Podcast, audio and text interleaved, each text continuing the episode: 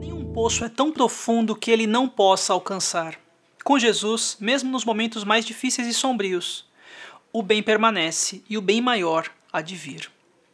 Ao ouvirmos uma frase como essa, a gente pode ter a prepotência de achar que a autora dessa frase não tem ideia de como são os nossos poços, não é? O quão sombrios eles são, o quão difíceis são, o quão muitas vezes estamos solitários. Mas eu te convido a conhecer um pouco sobre a vida da autora dessa frase. Ela é uma holandesa que aos 52 anos foi enviada para os campos de concentração nazistas da Segunda Guerra Mundial para pagar como punição de um crime simples, peculiar, de abrir seu lar, sua casa, para ser um refúgio secreto para homens e mulheres que começaram a ser perseguidos e caçados como animais. É interessante que ela, ao envia, ser enviada para os campos de concentração, mesmo em meio a tanto sofrimento, além de tudo isso, ela ainda vê seus parentes serem martirizados. E é justamente no meio desse poço, desse nível de profundidade, de desespero, que Jesus alcançou. Quando a gente se depara com uma história como essa, a gente fica meio que sem reservas e sem desculpas para como a gente vai lidar com isso, né? Ou quão pequenos são os nossos problemas comparados a. Eu não sei quais são os tamanhos, o tamanho dos seus problemas, mas eu queria compartilhar com você um trecho, dois versículos em 2 Tessalonicenses, capítulo 2, verso 16 e 17, que o próprio Senhor Jesus Cristo e Deus, nosso Pai, que nos amou e nos deu eterna consolação e boa esperança pela graça, deem ânimo ao coração de vocês e os fortaleçam para fazerem sempre o bem, tanto em atos como em palavras num momento como esse é maravilhoso a gente pensar que esse Deus que é o nosso Deus, que enviou seu Filho, Cristo Jesus, para morrer por nós, que não apenas isso, mas esse Cristo que se sacrifica por nós e vence a morte por nós, apesar de nós, não é? Quando é levado aos céus, deixa o Espírito Santo como nosso consolador, consolador, consolador de nossas almas. E de fato, esse mesmo Deus, ele deixa bem claro em sua palavra em diversos momentos que ele é um Deus que se importa com a nossa vida emocional, com como estamos, com como sentimos, como pensamos, a ponto de deixar bem claro que quer nos animar, a ponto de deixar bem claro que quer nos encorajar, que quer nos fortalecer. Mas esse ânimo é para quê? Por que vamos ser animados todos os dias para conviver num mundo em que vamos correr atrás das nossas riquezas, dos nossos prazeres, das preocupações com esse mundo?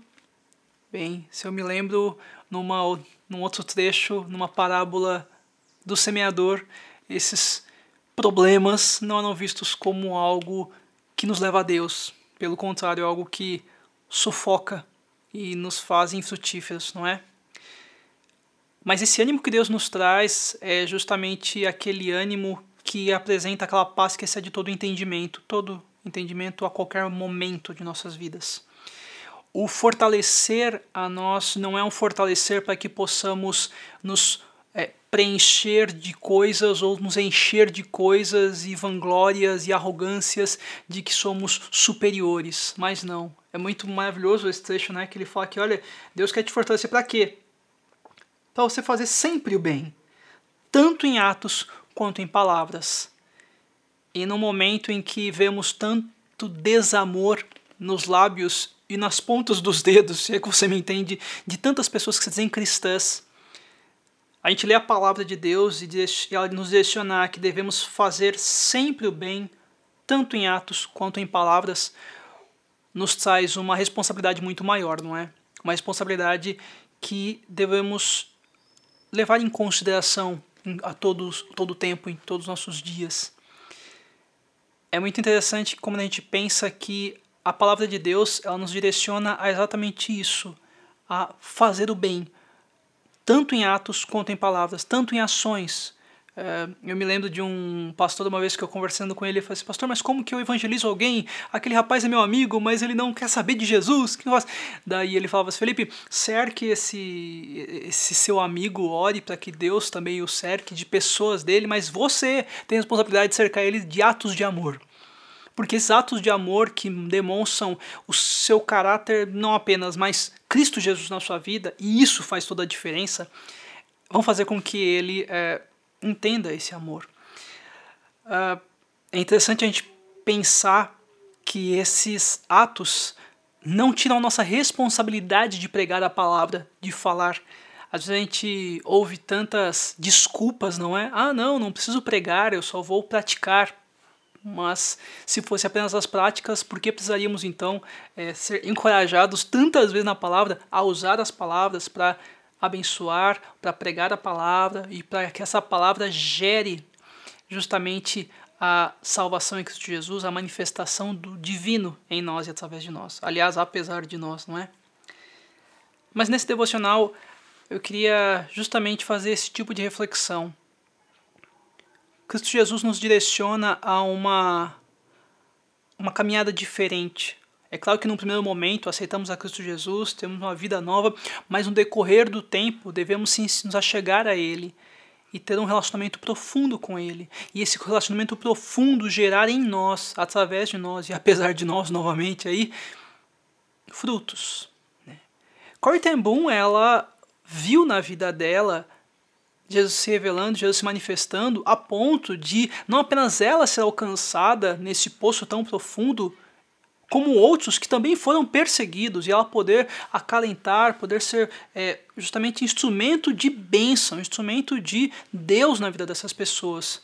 E o mais louco de tudo isso, ela também em vida viu e foi testemunha de Deus para levar não apenas aos perseguidos, mas aos que foram os que perseguiram esses, os torturadores, alguns guardas do campo eu me lembro na minha infância minha mãe contando uma história da ten Boom que ela justamente em uma das pregações você consegue imaginar na cabeça dela, ela tá falando sobre o testemunho dela, falando o que ela passou e na tribuna da igreja, no momento, no espaço da igreja, um dos membros, quem é?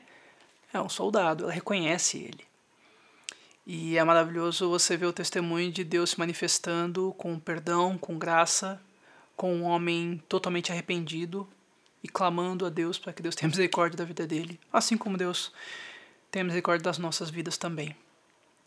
Que esse devocional encontre um coração com uma terra boa e fértil preparada para essa boa semente que é a palavra de Deus a todo tempo. Eu queria finalizar orando por você, não apenas por você, mas por nós por minha vida, por minha família, por todos nós, para que Deus continuamente nos dê ânimo e nos fortaleça. Querido Deus, muito obrigado, Pai, por mais um dia de vida que o Senhor nos dá. Deus, eu te peço que o Senhor continuamente esteja nos direcionando ao Senhor, esteja nos levando a Ti, esteja de fato nos dando ânimo para continuar, para permanecer, mesmo os que estão ainda desanimados ou em dias de desânimo. Que o Senhor dê ânimo, que o Senhor nos use para ser instrumentos do Senhor para animar também os nossos irmãos, encorajar os nossos irmãos da nossa comunidade cristã ou demais irmãos. E também Deus nos fortalece. Assim como está descrito, Pai, nos fortalece para fazer o bem sempre, tanto em atos quanto em palavras. Que as nossas ações proporcionem, demonstrem realmente o Cristo que é em nós.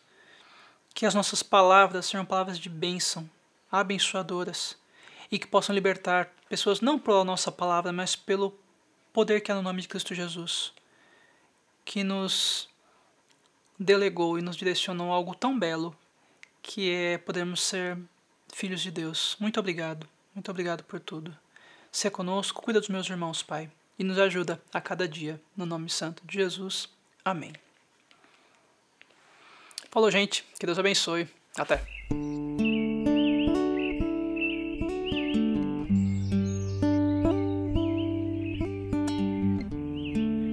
Esta é a nossa hora devocional.